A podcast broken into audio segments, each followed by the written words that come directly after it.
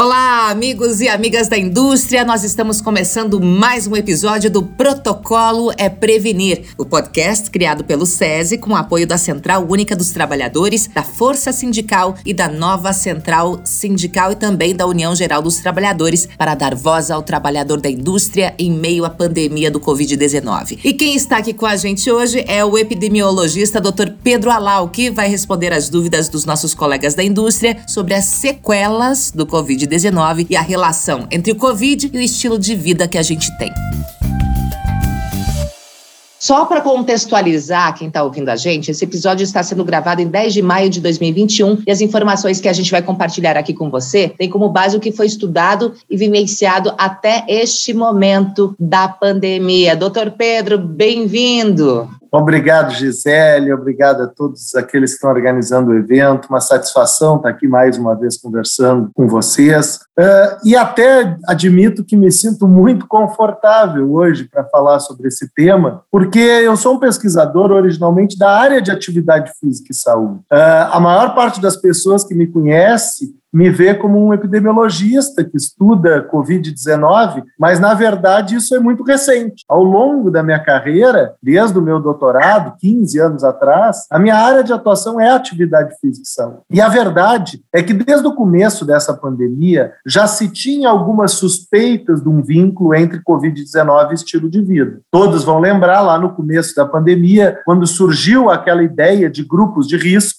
sempre se falava as pessoas com diabetes, pessoas com pressão alta, as pessoas obesas. Três fatores que estão diretamente relacionados à prática de atividade física, diretamente relacionados à nossa alimentação, diretamente relacionados aos nossos níveis de estresse. Então já se tinha a ideia de que a COVID-19 era uma doença ligada ao estilo de vida. Claro que, com o passar do tempo, a ciência vai evoluindo e a gente vai estreitando ainda essa relação. E muito recentemente saíram dois projetos, dois artigos científicos que confirmam de forma muito determinante a associação entre a prática de atividade física e Covid-19 um estudo com milhares de americanos que mostrou que as pessoas fisicamente ativas têm um risco muito menor de desenvolver Covid, que exige hospitalização, ou, ou até, infelizmente, os casos que levam a óbito. Então, quem é ativo tem muito menos chance de ter uma Covid grave. E um estudo britânico, baseado no UK Biobank Study, que é um estudo bem conhecido na Inglaterra, mostrando basicamente a mesma coisa. Então, hoje a gente sabe que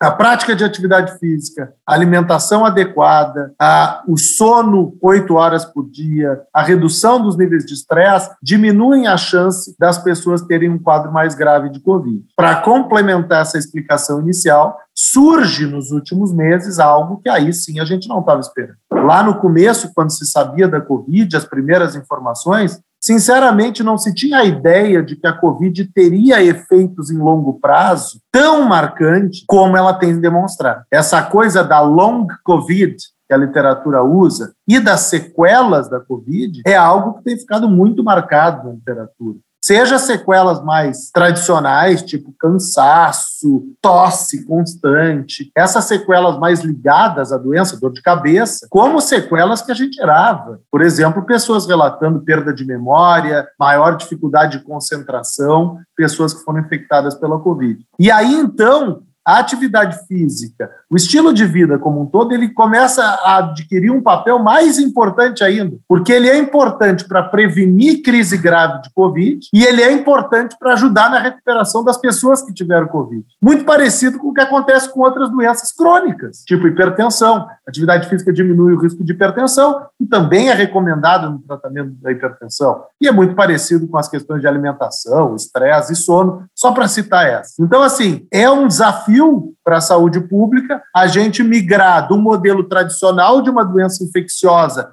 causada pelo contato com o vírus para uma doença infecciosa que tem uma relação muito concreta com o estilo de vida. Sobre isso a gente vai conversar aí nos próximos minutos. Doutor Pedro, então a gente pode concluir que quem pratica mais exercício tem menos chance de pegar Covid, é isso? A gente vê muita gente também muito jovem, com, ah, com uma boa condição física, também contraindo Covid. Como que funciona isso? Só para a gente não ficar confuso. Não, na verdade, Gisele, o que a literatura mostra é que as pessoas ativas elas não têm menos risco de ter o vírus. Se elas tiverem contágio, elas vão pegar igual, mas elas têm menos risco de desenvolver sintomas, de desenvolver quadros graves. Por quê? Porque o exercício físico tem benefícios para o sistema imunológico, isso já é uma coisa sabida há muito tempo. O exercício físico diminui pressão arterial, níveis de glicemia. Então, a pessoa fisicamente ativa, ela tem menos risco não de contrair a Covid, mas de contrair Covid com sintomas mais graves, inclusive de precisar atendimento médico no hospital e até de falecer por Covid-19. É, a gente, numa época de isolamento, fica uma coisa complicada, né, doutor? Porque a gente tem de se isolar e, ao mesmo tempo, praticar exercício para manter a saúde em condições melhores, até para que o corpo consiga combater esse vírus. O que, que você sugere para a gente, por exemplo, que está isolado, que não sai de casa, enfim, que tipo de exercício a gente pode fazer? Então, em primeiro lugar, antes de responder direto, Gisele, eu vou te falar um pouco sobre o contexto dos lockdowns, das medidas de distanciamento. Tem vários estudos lá no começo da pandemia que mostraram que realmente o lockdown e as medidas de distanciamento reduziram o nível de atividade física. Tem um estudo argentino mostrando eh, que, a população ganhou, em média, 5 quilos nos primeiros três meses da pandemia, exatamente pela falta de exercício, por ficar mais em casa. Então, lá no começo da pandemia, ainda se tinha pouco conhecimento sobre a disseminação do vírus e tinha uma sensação de retração de todo mundo ficar totalmente em casa. A gente não pode ver que a mensagem principal da ciência para a Covid não é mais fique em casa. A mensagem principal é evite aglomerações, só saia para atividades que sejam necessárias, e uma delas é a prática de atividade física. Então, eu recomendo que as pessoas sigam praticando atividade física, preferencialmente ao ar livre, sempre usando máscara, mantendo a hidratação, evitando lugares e horários muito movimentados, mas as pessoas devem sim tentar manter sua rotina de atividade física. Existem alguns programas de atividade física que têm sido feitos na casa, até uh, uh, online. Algumas pessoas gostam, outras não gostam desse tipo de treino e preferem o treino mais ao ar livre. As práticas de atividade física, inclusive em academias e outros espaços, estão retomando gradativamente com protocolos seguros hoje.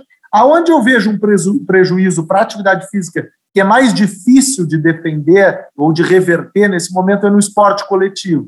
Aí sim, porque alguns esportes coletivos que têm muito contato, realmente no período da, do, da, das restrições não dá para não dá para fazer. Eu adoro jogar futebol de sete com meus amigos, mas agora não dá para fazer jogo de futebol de sete com 14 pessoas uh, juntas. Então, recomendo que as pessoas mantenham a sua atividade física e evitem aglomerações. Eu estava vendo esses dias, doutor Pedro, uh, o doutor Drauzio Varela falando que um, um, grande erro dessa pandemia foi criar grupos de risco, como acontecia com a AIDS antigamente. É, você acredita que hoje haja grupos de risco ou haja situação física de risco? Olha, na verdade, a, a, é um pouco de narrativa aí.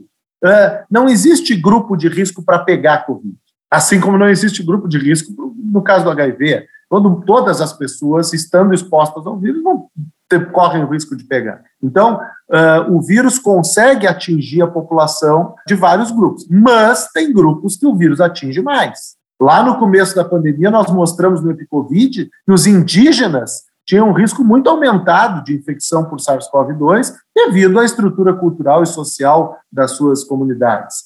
A gente mostrou também que as pessoas mais pobres, mais vulneráveis, têm mais risco de infecção. Por quê? Porque moram em casa com mais gente, espaços menores. Não é um fator de risco biológico, é um fator de risco social e cultural. Isso é para pegar o vírus. Agora, outra coisa são os grupos de risco para terem casos mais graves. E isso existe. Sim. Embora exista adulto jovem e até adolescente que tem quadro grave de Covid, é muito mais provável que o quadro grave venha em pessoas com excesso de peso, em pessoas fisicamente inativas, pessoas com pressão alta, pessoas com diabetes, doenças renais, etc. Então, assim, a, a, o conceito do grupo de risco não é estigmatizar as pessoas, mas sim mostrar que algumas características prejudicam o prognóstico da doença. Isso é absolutamente natural em qualquer doença. Então, esse é o cenário atual que a gente tem aí de conhecimento sobre o tema. Ô, doutor Pedro, é, quais são esses fatores? Vamos lembrar o pessoal que está ouvindo agora, quais são esses fatores de saúde que deixam a pessoa um pouco mais exposta à, à infecção em relação ao Covid quando pega o vírus? Olha, o que, que tem. A, primeiro, lá no começo da doença, o que, que se falava? Se falava principalmente em diabetes, ou seja, açúcar no sangue, uh, hipertensão arterial, ou como a gente popularmente chama, pressão alta, asma e outras doenças respiratórias, e aí algumas condições mais críticas, as pessoas que estão em tratamento para câncer, etc. Com o passar do tempo, surgiu uma literatura bem extensa, especialmente nos hospitais, e o Brasil foi um dos lugares que mostrou isso, que o excesso de peso, especialmente a obesidade, era um fator de risco importante para um prognóstico pior da doença. Então, essa foi uma grande novidade. E agora, mais recentemente, surgem esses estudos mostrando que a inatividade física também aumenta muito o risco de infecções mais graves. Então, esse, esses são alguns dos fatores ligados ao estilo de vida, tendem a aumentar a gravidade dos casos. E aí, a, a Georgia, eu acho que foi, botou no chat aqui da nossa conversa, ao mesmo tempo que a gente está gravando, tem um chat, uma analogia muito bem feita, que é o seguinte: pessoas fisicamente ativas elas se tornam parecidas com as crianças. Elas podem pegar, elas têm basicamente a mesma chance de pegar do que os outros grupos, mas quando elas pegam, elas pegam de forma mais leve. Então, essa talvez seja a mensagem para estimular as pessoas a fazerem atividade física. Assim como as crianças, ou até como a vacina também tem esse efeito, diminui o risco, o risco de quadros mais graves da Covid-19, o que é o que a gente busca nesse momento. E não só de Covid-19, né? Em claro. várias outras situações. Exatamente. Aí, Gisele, eh, tem um caos que eu vou contar aqui na, no nosso podcast, que eu acho que mostra um pouco de como a área de atividade física já tinha relação com esse tema da saúde e agora que essa relação parece o quebra-cabeça se encaixar. Em 2012, nós publicamos uma série de artigos no Lancet, que é uma revista científica das mais prestigiadas do mundo, mostrando que 5 milhões de mortes por ano no mundo são decorrentes da inatividade física. Só para que se tenha uma ideia, é o mesmo número de mortes causadas por ano pelo tabagismo, para se ter noção do quanto a inatividade física é grave para a população. E no último artigo daquela série, em 2012, nós usamos o termo pandemia de inatividade física. E, coincidentemente, numa coincidência ruim, infelizmente, oito anos depois, o mundo todo sabe o que, que significa uma pandemia, que é uma, um descontrole de uma doença ou de um fator de risco em escala global, que é exatamente o que a gente observa para a inatividade física. É, uma, é um fator de risco amplamente disseminado no mundo.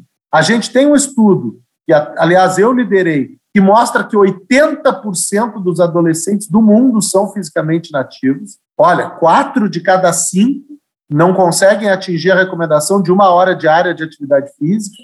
Nos adultos, um de cada três não atinge a recomendação de meia hora por dia de atividade física, e isso aumenta o risco de infarto agudo do miocárdio, acidente vascular cerebral, vários tipos de câncer, diabetes tipo 2, hipertensão arterial, osteoporose e por aí vai. Aliás, tem um estudo recente que a gente publicou alguns anos depois que mostra, inclusive, um efeito da atividade física na prevenção de doença de Alzheimer.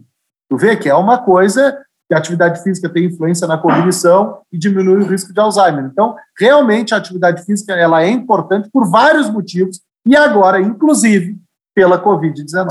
Então, bora se exercitar, né, doutor, para tentar deixar o corpo em condições de combater não só a Covid, mas outras coisas também. Quantos sequelados por aí, né, doutor Pedro? Você já citou algumas sequelas ah, no começo da nossa conversa, mas vamos lembrar mais algumas. Tem gente que fala assim, ok, né, eu vou pegar o Covid, mas vai, como o senhor disse, né, tem uma boa forma física e tal, não, talvez, porque é uma roleta russa, né? Pode não acontecer, pode acontecer. Uh, mas se acontecer, o que, que pode vir a acarretar essa Covid, mesmo que leve? O que, que a literatura tem mostrado, Zé? Tem, tem assim, ó.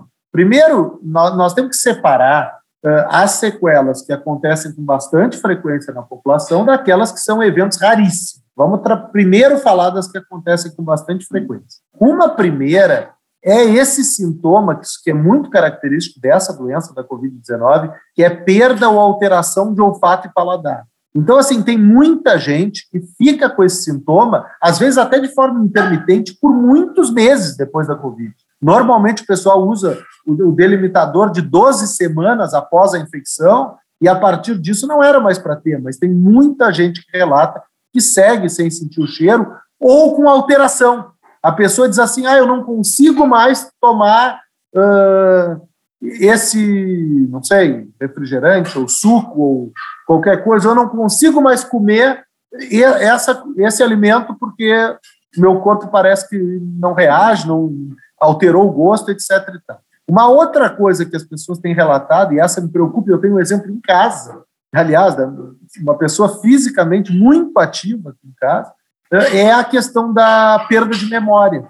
Inacreditavelmente, assim, de curto prazo. Isso é super relatado na literatura.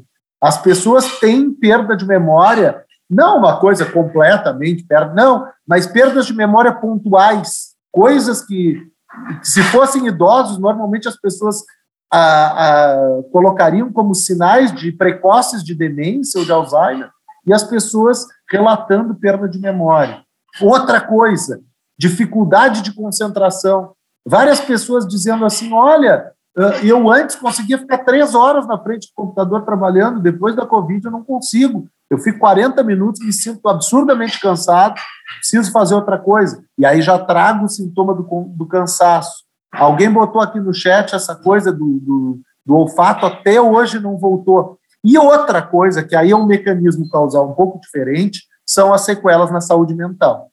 Aí tem bastante coisa, assim. tem bastante caso de depressão, até de transtorno alimentar, decorrente também dessa coisa da alteração do paladar, do olfato. Então, assim, tem muita coisa aparecendo como decorrente da Covid-19, de sequelas. Eu citei algumas, mas poderia citar, inclusive, outras. É, eu, eu, vi bastante gente também que perdeu a visão, não a visão toda, né, mas que fica com dificuldade para enxergar, né, doutor? Tem muita coisa acontecendo. Tem gente, por exemplo, que pegou Covid em dezembro do ano passado e ainda não voltou a sentir cheiro.